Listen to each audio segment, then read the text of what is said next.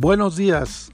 Hoy es lunes 11 de octubre y Bitácora Política Veracruzana te presenta los encabezados de los principales diarios en nuestro país. El Universal. Corral dejó corrupción y deudas por 75 mil millones de pesos. Uno más uno. Monreal a Morena.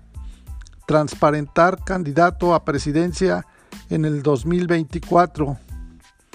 Reforma quedan a deber inversión pública. La jornada creó Corral centro de acoso político para inculpar opositores. Milenio abarca Marro, Vallarta, 70% de los reos en el altiplano sin sentencia. Excelsior, peticiones de refugio crecen más de 300%. El Heraldo, Santa Lucía cuadruplica precio de terrenos. El financiero pone Estados Unidos en la mira política energética.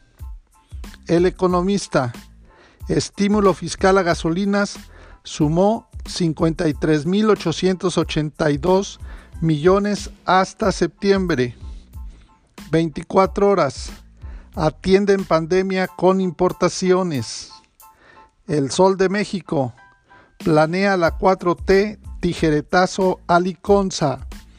Para estar más informados te invitamos a visitarnos en www.bitácorapolítica.com.mx.